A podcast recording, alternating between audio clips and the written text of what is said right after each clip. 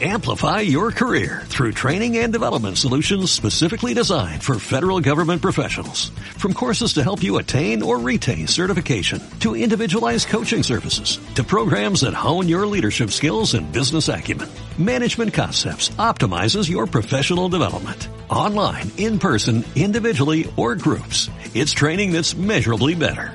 Learn more at managementconcepts.com. That's managementconcepts.com. Upcast, que no te lo cuenten. Escúchalo.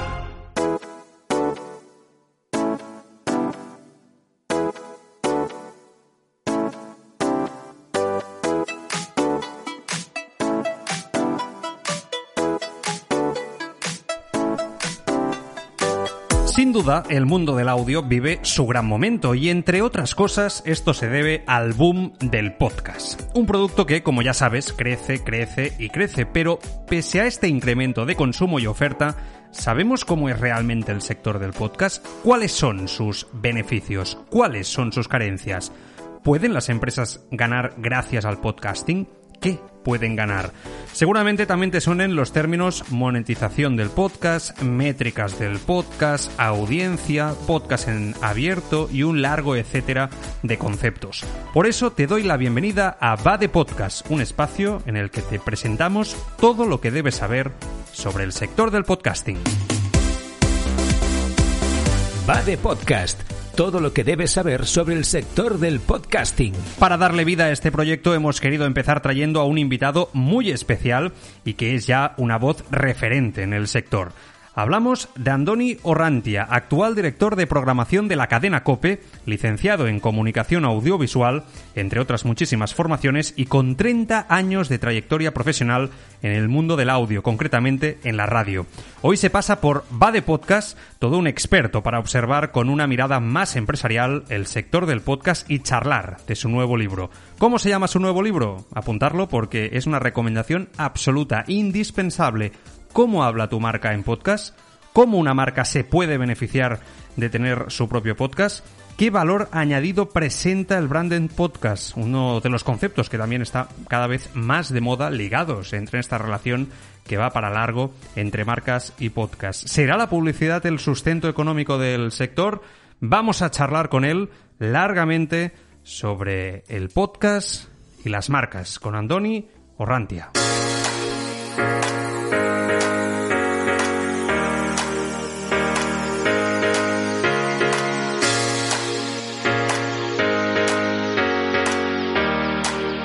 De Podcast. Antonio Rantia, ¿qué tal? Muy buenas, ¿cómo estás? ¿Qué tal, Joan? Muchísimas gracias por invitarme a conversar contigo. Es un auténtico placer. La verdad es que este libro me ha encantado. Eh, todos los que estamos y llevamos eh, mucho tiempo remando ¿no? para hacer crecer el mundo del podcasting en España, eh, veíamos ¿no? que, incluso un libro como este era, era necesario. Te has animado a escribirlo con una idea brutal, de una manera sencilla, fácil, entendedora para todos y el resultado es extraordinario. ¿Cómo habla tu marca en podcast? Hablemos de ello. ¿Cómo habla tu marca en podcast? ¿Qué te llevó, Andoni, a escribir este libro?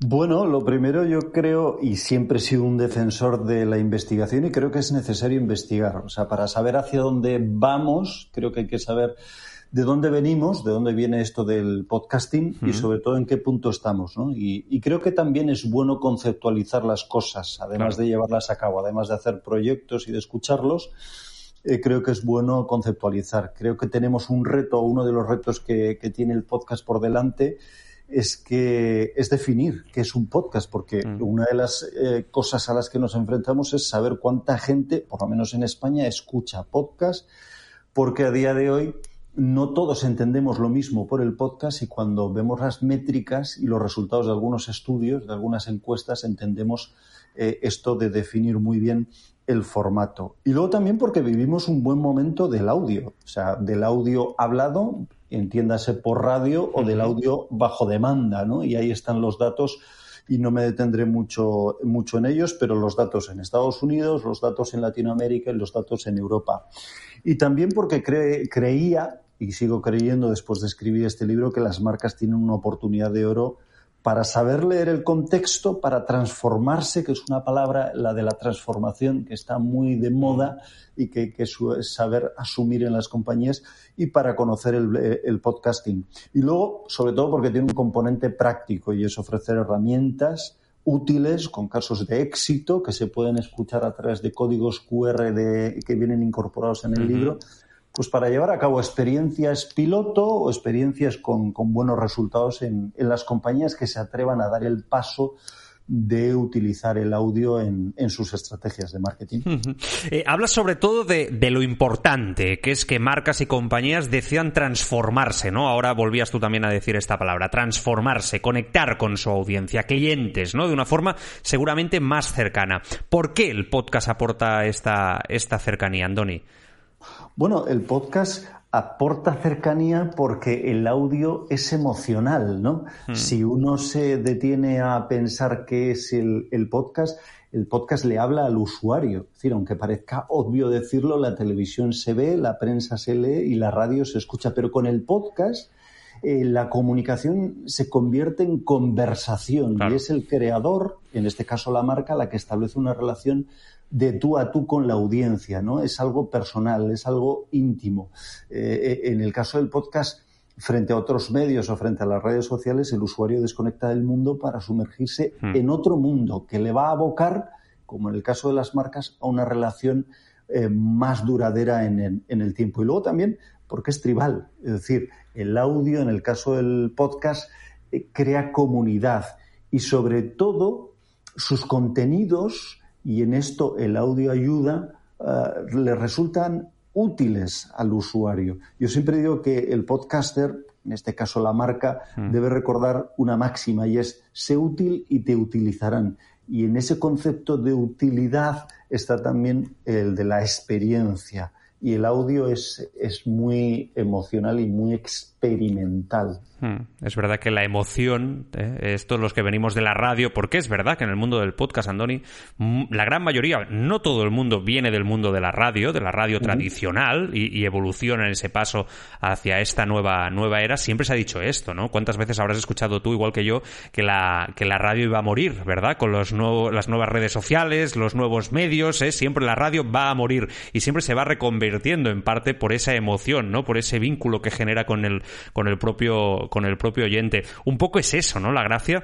Eh, eh, no sé qué, qué, cómo, qué tiene el audio, ¿no? Que no tengan otros formatos que, ayuden a las marcas también a posicionarse, porque al final una marca busca eso, ¿no? Con todo el branding content que, genere, eh, hacer formatos que les ayude precisamente a ganar mercado entre sus clientes. Sí, y además es que están en el momento, creo que están en el momento adecuado. Es un momento de transformación como el actual, como el que vivimos también posibilita a las marcas, a las organizaciones, nuevas formas de mirar a la audiencia. Y lo que permite el audio es otra forma de contar las cosas. En un contexto saturado de contenidos de información, a través de un formato como puede ser el Branding Podcast, eh, lo que hacen las marcas es el salto del concepto cliente al de audiencia. Es decir, de la eh, transacción anónima eh, clásica al engagement, al compromiso, a la afinidad, a la conciencia de marca, de, existencia primero y de, y de marca. Y creo que en ese sentido el, el audio eh, posibilita o ayuda mm. eh, un poco estos serían los beneficios del branding, del branding podcast, ¿no? Que se habla tanto ahora, ¿no? Que está tan de moda, Andoni. Sí, Sí, sí, sí. O sea, ¿por qué es relevante para las marcas, podemos decir? ¿Por qué es relevante para las marcas el, el audio, el branding podcast? Pues primero porque, entre otras cosas, amplía el alcance de una audiencia y de una audiencia fiel, cualificada, muy segmentada y que cree comunidad. Y luego también porque crea valor de marca, es decir, nace una identidad sonora, estábamos hablando del audio, y con el branding podcast el, el, se crea un valor de marca a través de unos contenidos originales, pero también las marcas encuentran su propia voz, superando un formato ah, clásico y más vinculado al anuncio y mediante, como decíamos hace un momento, un contenido segmentado y, relevante. Y sobre todo, gana mayor conocimiento eh, frente a la vía más convencional, ¿no? frente a, lo que puede ser el, anuncio en un mercado menos saturado, como es el del Branding Podcast, y, también con la posibilidad de ser consumido sin necesidad de eh, mirar una pantalla. Es decir, eh, con el, lo que llamamos el multitasking, ¿no? la multiactividad. El encargado de marketing, el jefe de comunicación, incluso el CEO de una marca, ¿no? Que le caiga en sus manos este fantástico ejemplar, cómo habla tu marca en, podcast, eh, va a entender cómo se puede beneficiar definitivamente su marca, ¿no? Si tiene su compañía un podcast, digamos, corporativo, por decirlo de alguna manera. Sí, lo que pasa es que aquí mm, volvemos a la casilla de salida y es una palabra clave, la de la transformación. Eh, creo que algunos directivos están obsesionando con lo digital cuando el reto está en la transformación. Claro. Y la transformación empieza por algo tan sencillo como es querer cambiar. Uno cambia cuando quiere cambiar. Eh, y una empresa puede cambiar eh, internamente de forma continua, proactiva o reactiva. Y reactiva es cuando ve una amenaza del exterior que le obliga a cambiar porque si no tiene sus consecuencias. Y es en el punto en el que estamos quizá ahora, ¿no? Como las compañías nos estamos en todos los ámbitos, mm. estamos cambiando porque vemos amenazas externas que nos eh, están alertando de que si no modificamos algunas formas de trabajar, eso puede tener consecuencias, ¿no?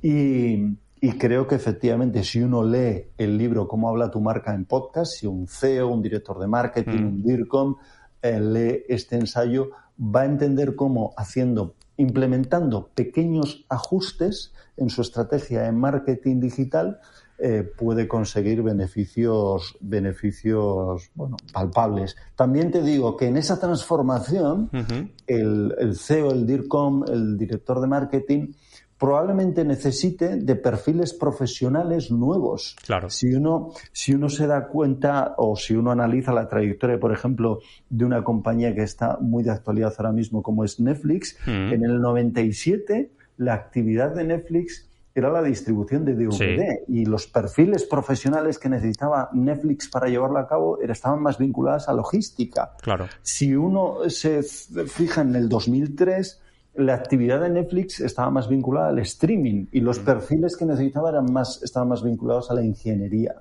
Y ahora, en 2021-22, si uno ve la actividad de Netflix, está más centrada en la producción, la creación de contenidos y lo que necesita son perfiles profesionales más vinculados a la creatividad. Por eso digo que el DIRCON, el CEO, el director de marketing, eh, que se lea este libro, probablemente a la transformación le tenga que añadir otra pregunta y es, ¿cuento con los perfiles profesionales necesarios para llevar a cabo esta transformación y para incorporar el podcast, el audio a mi estrategia de marketing digital? o los tengo que externalizar, que es otra de las, eh, otras de las opciones, es decir, encargar, subcontratar a agencias, que las hay muy buenas, eh, este tipo de, formatos para implementarlos o incorporarlos a la estrategia de la compañía. Y dentro de esa transformación, Andoni, que ahora estabas comentando, que me parecía muy interesante, para ellos, para los propios DIRCOMs, para el propio director de marketing, más allá de que evidentemente busquen esos perfiles, ¿no? Tanto fuera como internamente, eh, para evidentemente estar eh, al día, ¿no? Y ir haciendo esa transformación con esa voluntad de cambio, ¿no?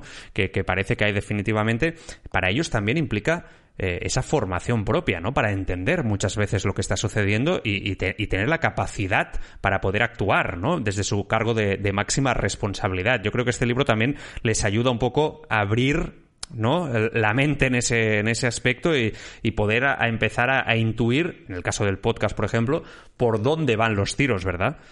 Totalmente, totalmente. Mira, yo en, la compañía en la que trabajo, que es la cadena COPE, de la cual soy director de programación, siempre digo una cosa, no podemos pedir a las personas que hagan cosas que no saben hacer. Claro. tenemos que formar a los equipos. Y te escuchaba y recordaba la experiencia de una compañía tan distinta como puede ser el BBVA a, la de los medios de comunicación. ¿no? Y en 2017, cuando Carlos Torres era consejero delegado, se preguntaba, decía, si tenemos clara, tan clara la estrategia, ¿por qué somos tan lentos? ¿no? Mm. Eh, tenían buenos profesionales, tenían magníficos profesionales, pero nadie asumía los proyectos eh, en su conjunto. Trabajaban, estaban instalados en una organización basada en funciones y en silos y necesitaban cambiar la forma de, de trabajar y también los perfiles profesionales. Y eso conlleva una, una formación. Y voy más allá. Al final, en el fondo o en el final de este túnel, creo que hay una pregunta y es cómo las marcas pueden seguir siendo relevantes.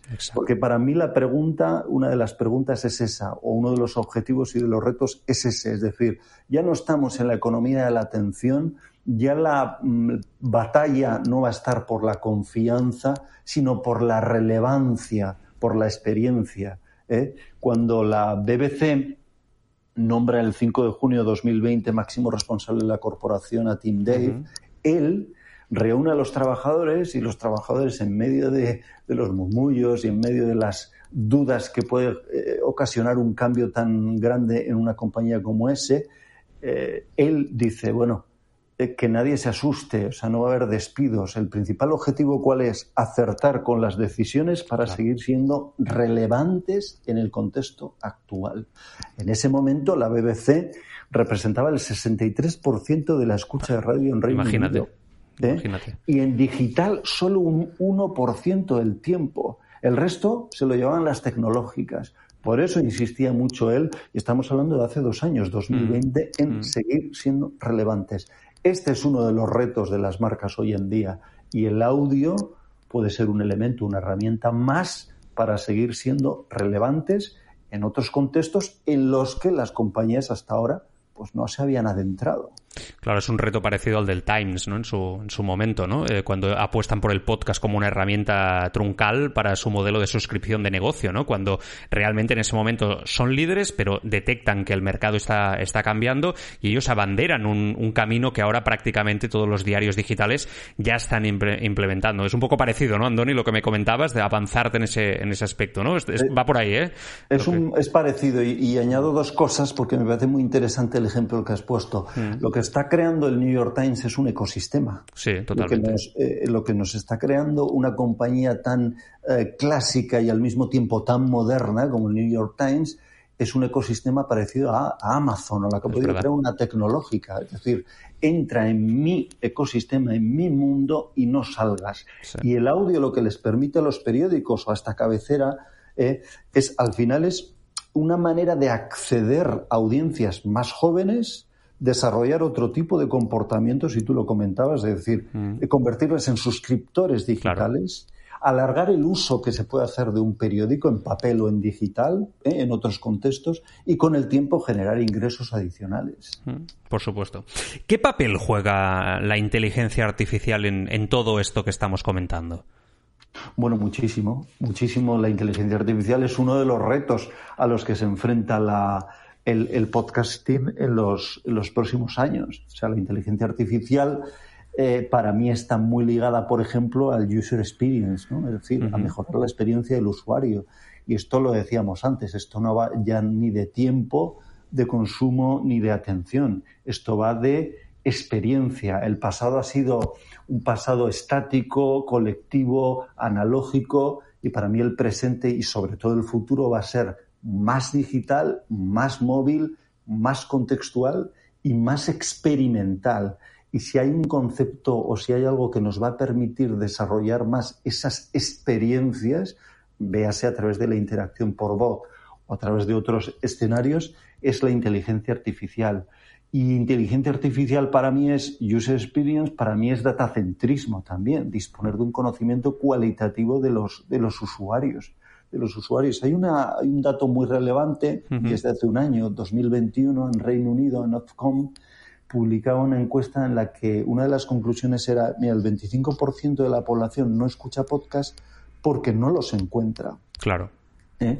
Y si a eso sumamos que quien nos consume, o mejor dicho, que sabemos poco a día de hoy de los que de las personas que nos consumen, bueno, pues tenemos muchos retos por delante, ¿no? Rupert Murdoch, cuando levantó el muro de pago en el The Times, mm. eh, una de las cosas que dijo a la compañía fue, o que preguntó fue, qué sabemos de nuestros usuarios. Claro, es básico, es, prioritario, es, es, básico, es vital. Sí que es verdad que esto que has dicho, Andoni, tienes toda la razón, porque al final eh, también las productoras estamos expuestos a ello, ¿no? Eh, puedes hacer productos de grandísima calidad, mm. pero que te lo encuentren, ese es el gran reto, ¿no? Ahí es donde creo que los productores y también las marcas que produzcan podcast se encuentran con el mayor, el mayor reto, ¿no? Eh, para atraer la audiencia hacia ahí. Y de verdad, es complicado, arduo, complicado. Hay que entender la situación para poder llegar a esa audiencia. Sí, al final, esto es economía clásica, esto es siglo, siglo, XVIII, Adam Smith, o sea, la única razón de la producción es el consumo. No creo que nadie en nuestro país o en el extranjero eh, se ponga a producir podcasts para que no sean escuchados. Claro. al, final, eh, la productora de turno, la compañía de turno, lo que busca es crear un cliente, un consumidor, un usuario, llamémoslo como queramos, ¿no? Mm. Y creo que una de las preguntas que se tienen que hacer también eh, los creadores de podcast es ¿dónde creo, cómo creo y para qué creo comunidad? Claro. ¿Para qué creo comunidad? Upcast, que no te lo cuenten, escúchalo. Hanson Spain presenta Inspira por el cambio. La actividad de la Fundación Marilles se centra en ampliar las zonas marinas protegidas, convertir el sector pesquero en una actividad sostenible. Ha publicado el descubrimiento de una enzima que se encuentra en el champiñón blanco y que podría utilizarse para combatir el virus de la hepatitis C. Y tiene un objetivo muy claro que es ayudar a responder muchas de las dudas que le surgen eh, a estas mujeres cuando reciben un diagnóstico de este tipo de cáncer. Son tres obras de una calidad equiparable a cualquier musical, que está hoy en la cartelera de la Gran Vía madrileña, pero tienen un enorme valor añadido. En ellos actúan mujeres y hombres con síndrome de Down y otras discapacidades. Una de esas zonas olvidadas que nunca aparecen en los medios y nosotros lo que hacemos allí es trabajar codo con codo con la población local para que niños y jóvenes reciban una buena formación, para que haya unos servicios de salud dignos, para promover la igualdad de género. Podcast solidario que pretende inspirar, equipar y movilizar a las personas para lograr un mundo más justo y sostenible. Inspira por el cambio, un podcast de Hanson Spain que ya puedes escuchar en tu plataforma de podcast. Raquel López y Mami Fit llegan a Podimo. Hola, ¿qué tal? Bienvenidas a Cuidarse para Cuidar. Soy Raquel López y os mando un abrazo desde nuestra nueva casa, Podimo, mientras grabamos Cuidarse para Cuidar, el podcast en el que contamos todo lo que tienes que saber sobre el embarazo. Cuidarse para Cuidar, un podcast para aprender a cuidarte cuando estás embarazada, junto a profesionales de la medicina, la salud, el deporte, la maternidad. Raquel te invita a conocer las claves de este maravilloso proceso. ¿Hay que hacer una dieta especial durante el embarazo? Mira, para empezar, eh, la palabra dieta es algo que mm, tampoco me gusta demasiado, ¿no? Es como empezar ya rompiendo algunos mitos. Creo que la palabra dieta puede llevarnos una emoción de restricción y mm, quizás no ayuda demasiado. ¿Qué cambios son los que primero vemos a nivel estético en nuestro cuerpo durante el embarazo? Bueno, es verdad que cada mujer es un mundo y cada una vive su embarazo de forma diferente. Eh, hay mujeres que notan los cambios ya desde el comienzo, hay gente que, hay mujeres que lo notan como muy al final del embarazo o que incluso no los notan, pero bueno, en general, a nivel de corporal eh, empeora bastante la retención de líquidos, al final el aumento de volumen en, el, en la zona del abdomen impide ese retorno linfático que se haga correctamente, entonces empiezan a retener líquidos en extremidades, sobre todo en piernas, tobillos, etcétera. Bueno, pasa también que la epidural a veces no puede funcionar, ¿verdad? Entonces, ¿qué opciones tengo si esto ocurre? O sea, ¿qué hacéis? Bueno, la epidural puede no funcionar por muchas cosas y también si tú revisas al final literatura, bibliografía, hasta un 23% de las epidurales puede que las condicionen como que no funcionan, las, consideren como que no funcionan, pero claro, esto es porque no hay un criterio unánime en cuanto a qué es no funcionar. ¿Qué hacer? ¿Cuándo? ¿Con qué especialistas tratar? Preguntas y respuestas para resolver las dudas de las futuras mamás. Cuidarse para cuidar. Con Raquel López. Pon la palabra Apcas en el buscador de tu plataforma de podcasting y conoce todas nuestras producciones. Apcas, que no te lo cuenten. Escúchalo.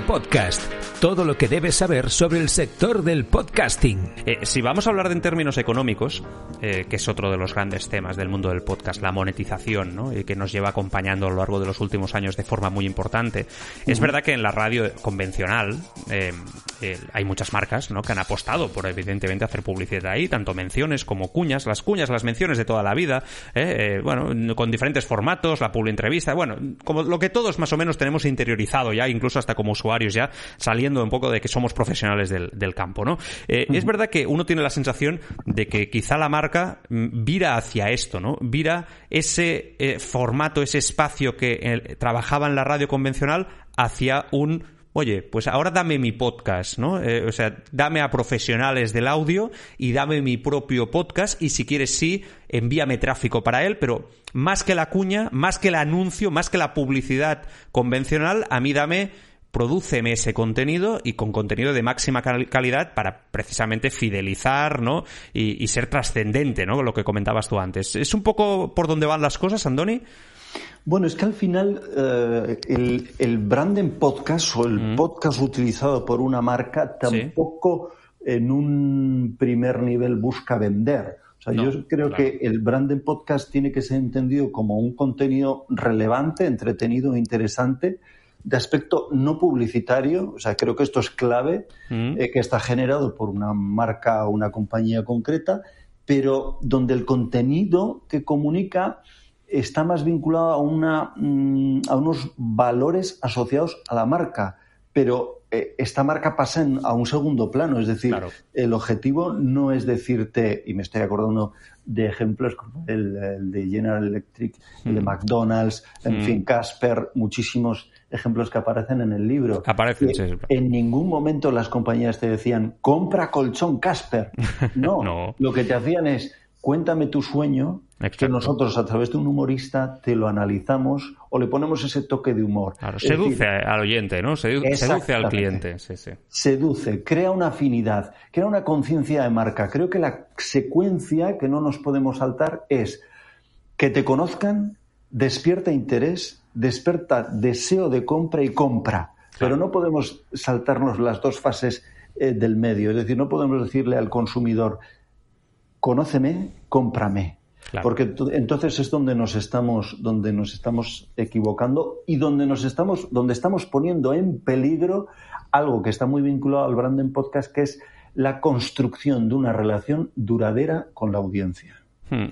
Ahora sí, entramos de lleno en el tema de la monetización. Eh, es verdad que este, como decíamos, es el gran reto. Eh, es verdad que en Estados Unidos hay índices de crecimiento eh, importantes respecto a la inversión ¿no? de, marcas en, podcasting, tanto con sus propios podcasts como también ¿no? anunciándose en diferentes podcasts. Parece que hay un ecosistema que aquí en España no se acaba de dar. Yo he llegado a hablar también ¿no? con, con diferentes generadores, incluso de plataformas ¿no? que están produciendo podcasts ahora mismo de muchísima calidad y además a un ritmo muy alto aquí en España, que muchas veces ellos también te dicen que quizá en España el sector va más a la suscripción, más que hacia ¿no? la monetización directa del, podcast a través de marcas implicadas dentro. Tú, Andoni, todas estas dudas que hay ahora mismo respecto a esta monetización del sector del podcast, ¿hacia dónde crees que vamos?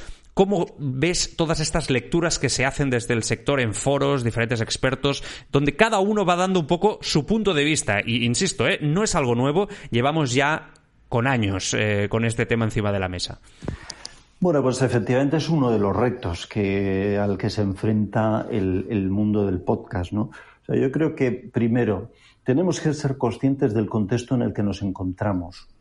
Creo que la alfabetización que tuvieron que aplicar los diarios en los 90, por poner una fecha, eh, probablemente mm, con sus ediciones digitales, ¿eh? me refiero a la, digitalización que, que, sufrieron las cabeceras, probablemente la tengan que aplicar también o la tengamos que aplicar también con el audio ahora mismo. Yo creo que el audio, el podcast está atravesando tres etapas que en Estados Unidos eh, bueno, pues ya están instalados en la tercera, nacimiento, maduración y socialización. Claro. Y tengo la sensación de que en Europa o en España, más concretamente por centrarnos en nuestro mercado, estamos instalados todavía en la maduración y nos falta ese salto a la socialización. ¿Y qué quiero decir con socialización? Pues quiero decir con, con algo más vinculado a la extensión de su uso, a la extensión del uso del podcast, a la creación de un ritual generalizado de escucha en la sociedad. Podemos, dar, podemos tener la sensación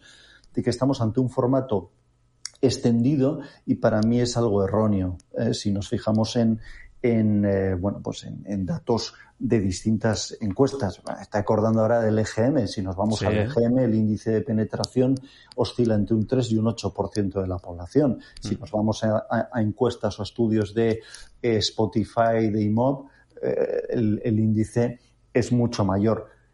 Teniendo en cuenta este, este contexto, es decir, sabiendo leer el contexto, y volviendo a tu pregunta, porque no me quiero escapar. ¿eh? No, no, no, es muy interesante lo que estás diciendo. Pero me parece que primero hay que saberle el contexto. Efectivamente, necesitamos definir el modelo, un modelo de negocio. Esto va de pasta, esto va de contenido, pero esto va de dinero. Y los ingresos en, en el mundo del podcasting pueden venir primero por publicidad, y efectivamente tú has dicho y lo has, lo has, apuntado de manera muy correcta, en Estados Unidos la previsión de crecimiento y la última y más reciente la ha hecho Pricewaterhouse con 2.000 millones de ingresos por publicidad en 2024 eh, en Estados Unidos los ingresos por publicidad y el dinero que se mueve en el, en el podcasting es mucho mayor que en Europa, obviamente, y que en España. Es decir, los ingresos pueden venir por publicidad, los ingresos pueden venir por suscripciones, pero al final, las suscripciones, ¿qué te dan? ¿Qué te aportan? Una suscripción lo que te aporta son unos ingresos predictivos, es decir, tú sabes lo que vas a, facturar, a ingresar a final de mes o a final de año. Pero cuidado, hay que saber también ah, analizar, interpretar el comportamiento del suscriptor. ¿eh? Porque esto puede ser un regalo envenenado. No puede pensar, bueno, tengo suscriptores, ya tengo eh, el negocio, ¿no? Completamente formado. Y me parece que eh, a la suscripción hay que pedirle, o al suscriptor, al fenómeno de la suscripción hay que pedirle retención, crecimiento y divulgación y entender todos los comportamientos, entender el comportamiento del, suscriptor. Los ingresos pueden venir por suscripción. A mí me parece que en España eh, esta vía todavía está muy verde, todavía está muy verde. Si uno se va a los datos y compara dos escenarios, los periódicos con el audio los periódicos, uno de los últimos informes que hemos podido eh, leer apuntaban de un incremento de cuatro puntos desde 2019 hasta la actualidad. Hay un 20% de la población en España que paga por leer periódicos o revistas, publicaciones digitales. Si uno se va a un estudio, uno de los últimos estudios, como el elaborado por IMOB eh, hace, unas, hace unos meses, eh, la cifra baja al 1,7%, el número de usuarios que pagaría en España por audio, por audio. Por lo tanto, tengo la sensación de que las suscripciones, el, eh, la vía de ingresos por suscripciones eh, está muy verde y habrá que ver cómo evoluciona. Vuelve, vuelve a aparecer eh, una tercera vía de, ingresos que son los derechos de autor. Claro. Las adaptaciones, lo hemos visto con Movistar Plus y el gran apagón de Podium, mm. lo hemos visto en Estados Unidos con Homecoming, en fin, no hay, no hay que eh, seguir eh, poniendo más ejemplos, creo que es claro. Y por último también los shows en directos, ¿no? Los eventos. Esto es algo tan viejo como de hace cuatro años en Estados Unidos, ¿no? Con Radio, Radiotopía, con eh, la gente de This American Life que está haciendo y sigue haciendo grandísimos, eh, grandísimos eh, eventos, o en este caso con, con Podium y estirando el mm. chicle, en fin, con ejemplos que nos dan pie a pensar que efectivamente pues esta puede ser otra vía de otra vía de ingresos. Pero a mí me parece que es importantísimo definir la estrategia. O sea, además de, definir el modelo de negocio, definir la estrategia. Y, y, la estrategia para mí es el modo de competir en el mercado. Y uno puede competir por producto, es decir, tú tienes un contenido exclusivo, uno puede competir por coste, es decir, tú haces lo mismo que el resto, pero lo haces más barato, y uno puede competir por nicho, es decir, al público al que te diriges con el contenido al que te diriges. ¿no? Y, al final, eh, ese modo de competir en el mercado también es el que te va a dar, eh, es el que te va a dar cierta sostenibilidad y futuro. Claro.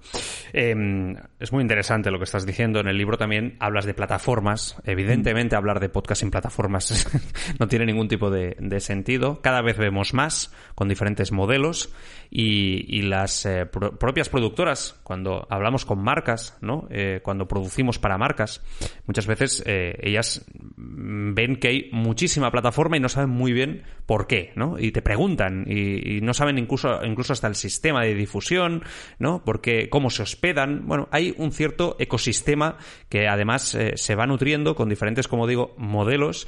Y, y, es cierto que uno a veces piensa, Andoni, que que, esto explotará por algún lado. Que, que al final habrá una, dos, tres, a mucho estirar, si quieres, que se acabarán quedando un poco con el, con el pastel. Y implica también directo porque es importante que las marcas vean que, igual que en el vídeo, por ejemplo, con YouTube, ¿no? Eh, se ve, por cierto, que YouTube quiere apostar también definitivamente por el podcast, ¿no? Pero eh, YouTube, oye, sabe si tienes claro que es el, líder, ¿no? Y que hay un mercado en base a eso, con unos ingresos también incluso publicitarios para los generadores de, contenidos, pero como marca sabes que eh, vas sobre seguro, ¿no? Entiendes el camino. Es verdad que muchas veces eh, eh, el camino de la productora es mucho más largo por todo lo que se le tiene que explicar, en este caso a la marca, respecto a estas plataformas. ¿Cómo ves el futuro, ¿no? de estas plataformas a bote pronto los próximos años? ¿Va a tener cabida, van a tener cabida todas ellas? ¿Crees que va a haber una ganadora, dos, Spotify, la que sea. ¿Cómo lo ves?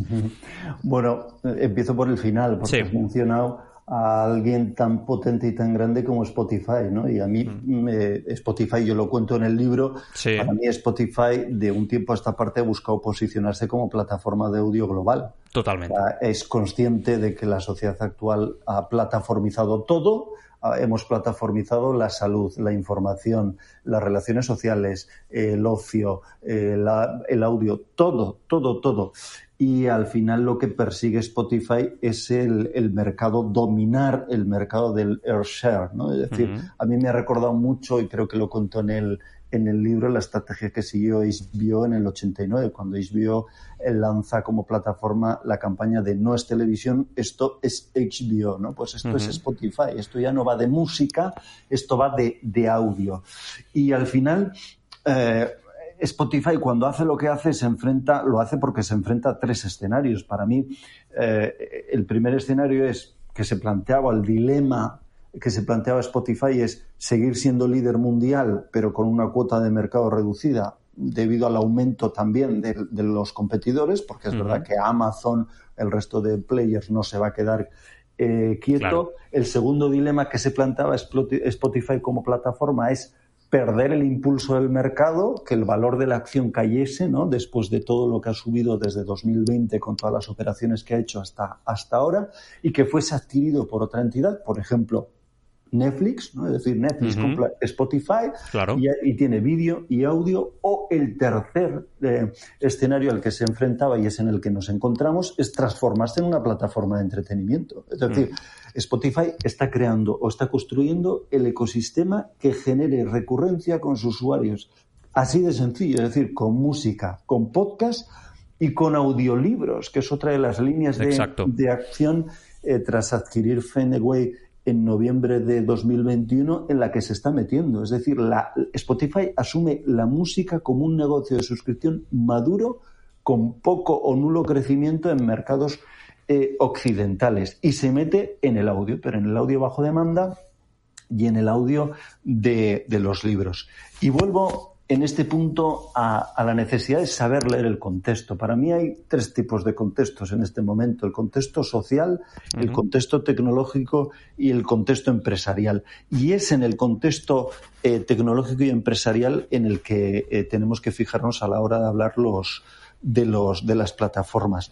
En el empresarial porque irrumpen nuevos players como son las tecnológicas que conciben el audio para mí como un modelo de negocio. Es decir, se está formando un negocio en torno a un audio. Hay mil millones de personas en el mundo que están escuchando podcasts. Y en el punto de vista tecnológico o en el plano tecnológico, porque al final lo que propone una plataforma es, o, cuando nos enfrentamos a un modelo de plataforma, creo que nos enfrentamos a detectar las fuerzas, las fuerzas que existen dentro de ese ecosistema. Y fíjate, Joan, que es una palabra que está saliendo mucho en esta conversación, la del ecosistema, y para mí me parece clave. ¿eh? Al final, si te fijas, Airbnb, ¿qué dice? Mira, hoy viajas, mañana eres el anfitrión. Claro. Eh, Spotify, hoy tú eres el creador, mañana consumes música. Es decir, necesitamos los participantes de estas plataformas crean valor para el negocio y esa va a ser una de las claves. ¿Cómo nos podemos enfrentar? Y ahora sí que eh, vuelvo a la pregunta inicial tuya. ¿Cómo nos podemos enfrentar los eh, ligas y media o las compañías eh, menos habituadas a esta plataformización con estos nuevos players? Pues mira, yo creo que las plataformas nos dan dos cosas, nos aportan dos cosas que a día de hoy hay compañías que no tienen. Primero, comunidad una comunidad además, un público muy segmentado, un público que sabe lo que busca y dónde lo busca. Mm. Y desgraciadamente nosotros hay casos en los que no podemos elegir dónde nos van a escuchar y cómo son nuestros oyentes, cómo son nuestros oyentes. Y por otra parte, las plataformas lo que nos aportan también es tecnología, una inversión tecnológica que muchas compañías tradicionales en estos momentos o no pueden hacer o no han hecho en estos últimos años. Claro. Claro, no conocen, ¿no? Tampoco cómo hacerlo muchas veces. Es verdad. Es verdad. Em, vamos a volver un poco, vamos a dar un paso para atrás eh, y con esto encaramos la, parte, la parte final. Eh, yo no sé si llegará un momento en el que las empresas tengan un podcast eh, como quien tiene una cuenta de red social en Twitter, en Instagram. O sea, ¿puede llegar a ese punto que el podcast esté considerado como una herramienta normal de comunicación, como insisto, como quien tiene una cuenta de Instagram, de LinkedIn, de Twitter? ¿Estamos llegando a ese nivel o podemos llegar a ese nivel, Podemos llegar a ese nivel, pero fíjate, cuando aparece una palabra clave como es la del futuro, mm. tú estás haciendo un futurible, por supuesto, me estás pidiendo un futurible, mm. siempre, siempre me gusta detenerme en los tipos de futuro que hay.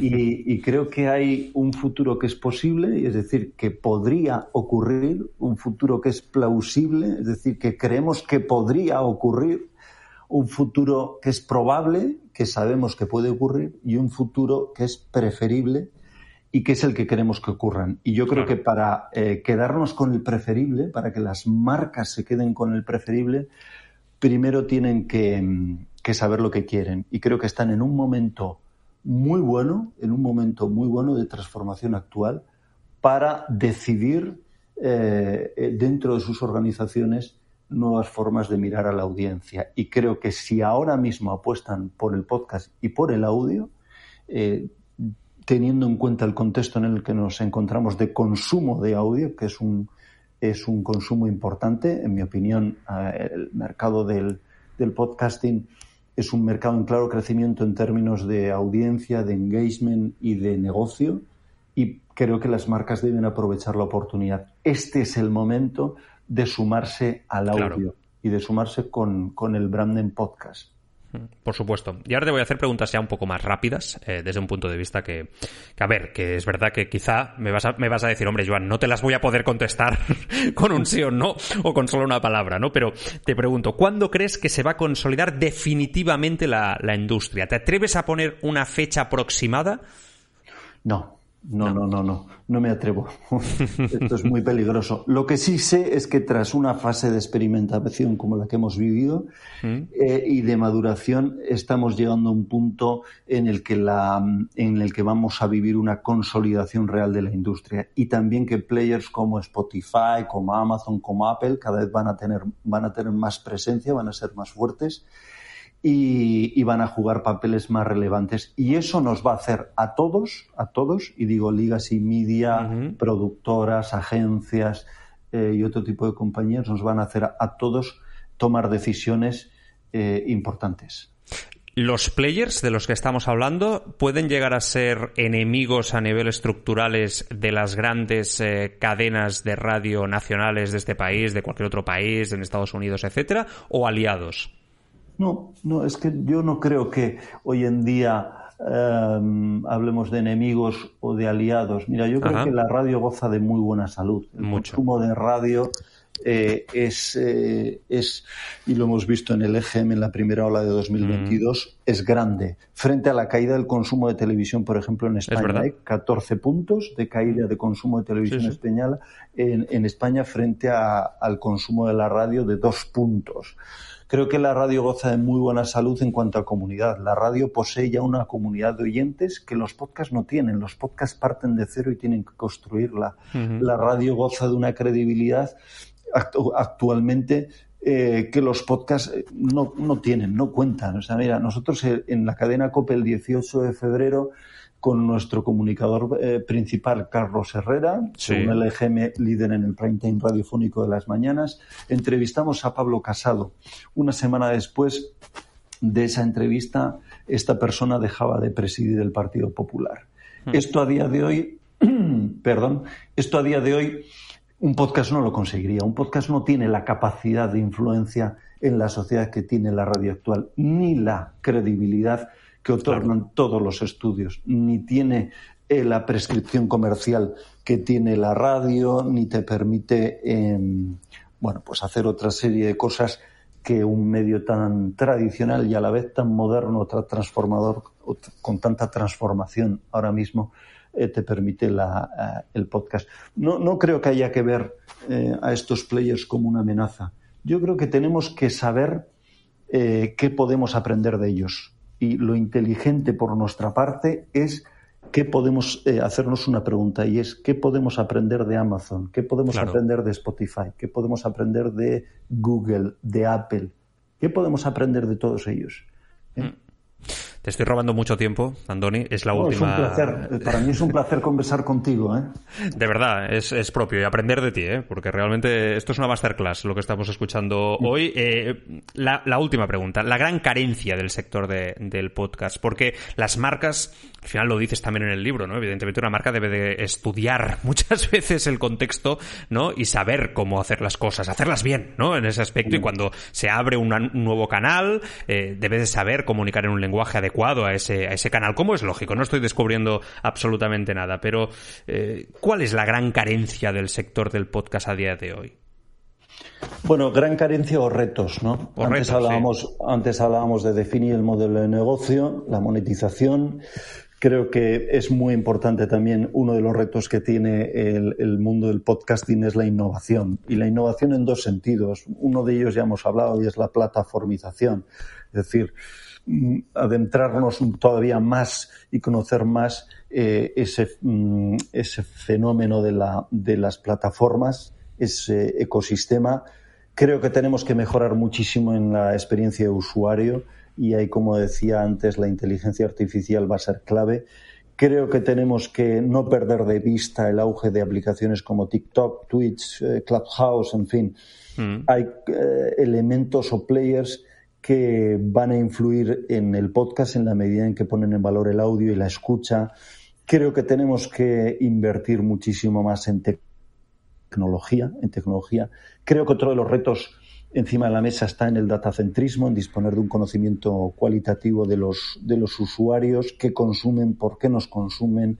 Eh, tenemos que pasar de la masificación, ¿no? del one-to-many a, a, la personalización, al one-to-one, a conocer todavía más al, al usuario. Esto ya no va de masas, esto va de personas y tenemos que unificar las métricas. Otro de los retos en este en el podcasting es unificar las métricas. No puede ser que, que de repente lo que hoy nos da un resultado dentro de un año nos dé otro, ¿no?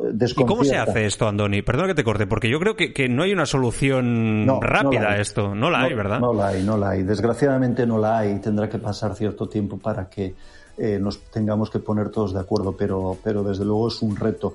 Y por otro, eh, por otra parte también la distribución, y lo hemos hablado antes, ¿no? Es decir, el reto está en, en, conocer y acertar. Eh, la pregunta que nos hacíamos antes, mm. ¿dónde creo, cómo creo y para qué creo comunidad?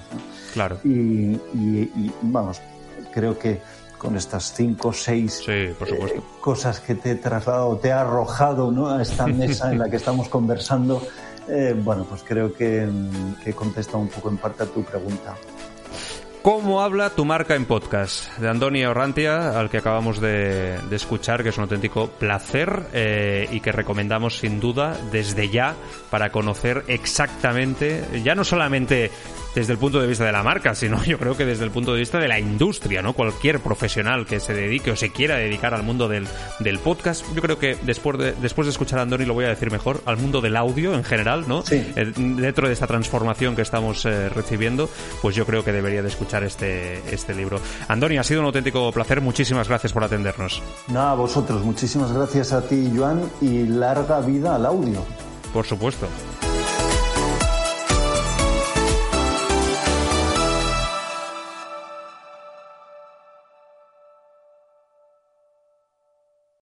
Amplify your career through training and development solutions specifically designed for federal government professionals. From courses to help you attain or retain certification, to individualized coaching services, to programs that hone your leadership skills and business acumen, Management Concepts optimizes your professional development. Online, in person, individually, or groups, it's training that's measurably better. Learn more at managementconcepts.com. That's managementconcepts.com.